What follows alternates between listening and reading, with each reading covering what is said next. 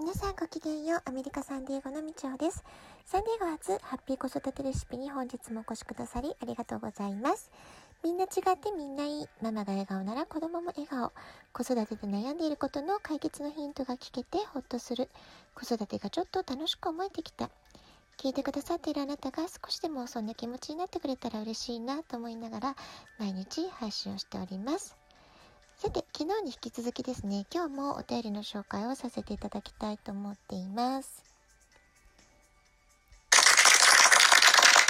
はい、今日はね、いつもたくさんのコメントをお寄せくださるさくらまなさんのお便りからご紹介していきたいと思います。えっ、ー、と、バイリンガルのね、えー、子育て、バイリンガル子育てについてお便りをいただきました。いつもありがとうございます。アメリカに住んで日本語で生活していれば自然にバイリンガルになると思っていたらとっても甘かったです。みちほさんがおっしゃる通り言葉はその言葉の文化が分かってこそ習得できるもの。奥が深いです。本を読み聞かせていても飛び箱って何？と聞かれかなり長い時間かけて説明してもいまいち飛び箱のイメージが湧かない長男。日本に住んでいれば飛び箱って何？っていう質問はないだろうなと思いました。ただ朗報もあって言葉は10歳まで継続すればあとは一生残るという話を聞き10歳までとにかく頑張ろうと決め日本語補習校に通い10歳の時に日本語を教えるのをやめましたおかげさまで今20歳の長男今でもきちんと日本語を話しますということでね、まなさんいつも本当にありがとうございます。もう息子さん20歳なんですね。えー、でも10歳まで、えー、しっかり10年間日本語を頑張って教えたことが今ね息子さんの中でちゃんと残っているっていうのはもう素敵な宝物になってますよね。素晴らしいと思います。はい。でこのお便りを読んでですね今日はちょっと臨界期って話をねしようかなって思いました。えー、子どもたちの発達段階について語る時使われる言葉なんですけれどもこの発達の臨界期っていう言葉はですね子どもたちの脳には学習に適切な時期があるよってことをね示している概念になっています。で私はずっと、まあ、早期教育とか幼児教育にずっと携わってきたんですけれどもこの幼児教育においてとても重要視してるのがこの発達の臨界期っていう考え方に基づいてる、まあ、そういう発想をしてるからなんですね。で人は生まれた時、えー、まあ、体重という意味では 3000g 前後ぐらいで、えーおぎゃとね赤ちゃんで生まれてきますよね。でその後数ヶ月から数年で一気にものすごい成長していくと思うんですね体も。でそれは脳みその方も一緒で生まれた時と比べて加速度的に成長してるのが脳の大きさだったりするんですね。で1年後は2倍になっています。3年後には3倍の大きさに成長してるっていうふうに言われてるんですね。でしかも人間の脳の80%がだいたい3歳ぐらいまでに完成するというふうに言われてるんですね。でこのことを受けて、えー、幼児教育ではこの3歳までの人間の脳としての完成8割ぐらいのところまでの3歳っていうのをすごく重要視していて教育のゴールデンタイムというふうに呼ばれています。日本のことわざにはね三つ子の魂100までっていう言葉がありますけれどもまあ本当に昔の人のね知恵って素晴らしいなと思うんですけども当時はね脳科学の研究がこんなに発達してたわけじゃなかったですからまあその体験的な裏付けでこの言葉ができてると思うんですけれども今はもう、えー、研究も進んで脳科学の研究がとても進んでますから、えー、この三つ子の魂100までっていうのは科学的にも実証されてる証明されてるお話なんですね。でその後3歳以降も今度は6歳までかけて脳は緩やかに成長を遂げていきますだいたい6歳ぐらいまでで9割が脳は完成すると言われていますそれからさらにまたゆっくりゆっくり時間をかけて20歳ぐらいまで成長し続けてるっていうふうに言われているのが現代の脳科学での、えー、データなんですね。で3歳まではもちろん6歳までの幼児期の教育いかに大切かっていうことはこの脳の発達具合のね、えー、ことを考えるとお分かりいただけるんじゃないかなと思います。子どもたちは3歳過ぎますとプレスクールとか幼稚園とかで、えー、まあ、その先幼稚園の後は小学校ということで家庭以外の学ぶ環境もどんどん広がっていきますし関わりを持つ人たちも増えていくと思います。まあえーと、お母様お父様だけじゃなくて先生とかお友達とかどんどんね、えー、社会が広がっていくわけです。その中で知性を高める学びっていうのを経験していきます。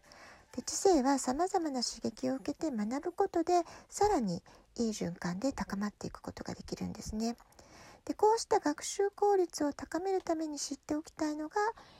今日お話しする臨界期っていう考え方なんです。で臨界期っていうのは人間の脳には学習するのに適切な時期があってその時期を過ぎると学習が、えー、なかなか難しくなってしまうよって考え方なんですね。あの学習ができないわけじゃないですけれども効率が悪くなるっていうふうに考えた方がいいかなと思います。幼児教育における臨界期を重要視する意味というのはですね子どもたちの脳が最も感性豊かで全てのものをスポンジのようにぐんぐんどんどん簡単に吸収していく時期ということで使われている言葉なんですね。そして各機能の臨界期は一生に一度しかないと言われています。この時期に様々な刺激を受けるってことがその子のその後の人生脳の発達にとってとても大きな影響を与えるため、まあ、従ってとても重要視されているってことなんですね。で臨界期で大切な時期っていうのは言語能力が0歳から9歳運動能力が0歳から4歳絶対音感が0歳から4歳数学的能力が1歳から4歳っていうふうに言われてるんですね。でもお気づきの通り言語能力以外は学歴前の4歳までがかなり勝負だってことが、えー、お分かりいただけるんじゃないでしょうか。義務教育が教育のインプットのスタートだとするならばその前の幼児教育は、えー、インプットされる教育をより効果的にするための、まあ、畑を耕すというかね義務教育が種まきのスタートであればその前にしっかりと、えー、種がね、えー、大きく成長するだけのいい土壌を作りましょうみたいなねそういう時期だというふうに考えていただければいいんじゃないかなと思います。6歳までにほとんど出来上がってしまう脳ですそうなる前の段階にその子の将来を考えて才能を開花させるための畑耕しておきましょうっていうことなんですね。で臨界期の話の中で最も分かりやすいのでよく取り上げるのが言語の臨界期ということでね今日あのご紹介したマナさんのお話はまさにね、えー、10歳まで頑張ろうって言ったのは言語の臨界期一般的に9歳までって言われてますのでもうすごくね理にかなった戦略を取られた成果がその息子さんが今二十歳になっても日本語忘れないで話せてるよってところにつな、えー、がったんじゃないかなと思います素晴らしいあの体験だったと思います。え普通の家庭では当たり前のように母国語で赤ちゃんは語りかけられますし周りには母国語が飛び交っていますよね、えー、脳のメカニズムとしてはその意味がわかるとかわからないとかそれはあまり重要じゃないんですね。重要なのは母国語が環境としてあればその脳が自動的にその母国語に対応した言語的知性領域を作り上げていく時期そこに日本語が飛び交っていたってことがとても大切なポイントだったんだと思います。でまあ、えーと、と例えて言うならばパソコンだったら OS ってありますよね Windows とか MacOS とかそこの OS にあたる部分を作り上げるのが臨界期と呼ばれる時期なんですね。ますごく大事な部分だというふうに言えるんじゃないかと思います。ですから普通の環境で育った子どもは少なくとも言語的知性に関しては特に何もしなくても、まあ、自動的にというかねそのこそのそこで育った国の言葉母国語を理解し話せるようになるっていうのは、まあ、そういう仕組みがあるからなんですね。はい、今日は臨界期ということをお話しさせていただきました。本当にね、今日あのお便りでご紹介させていただいた、えー、10歳まで頑張ろうって言って日本語をなんとか頑張りましたってお話。本当にその言語の臨界期っていうところにうまくフィットしたね、えーなんか学習の仕方だったんじゃないかなっていうふうに思いましたので、えー、ぜひこの臨界期って言葉をね皆さんにもお伝えしたいなと思って今日はお話をしました。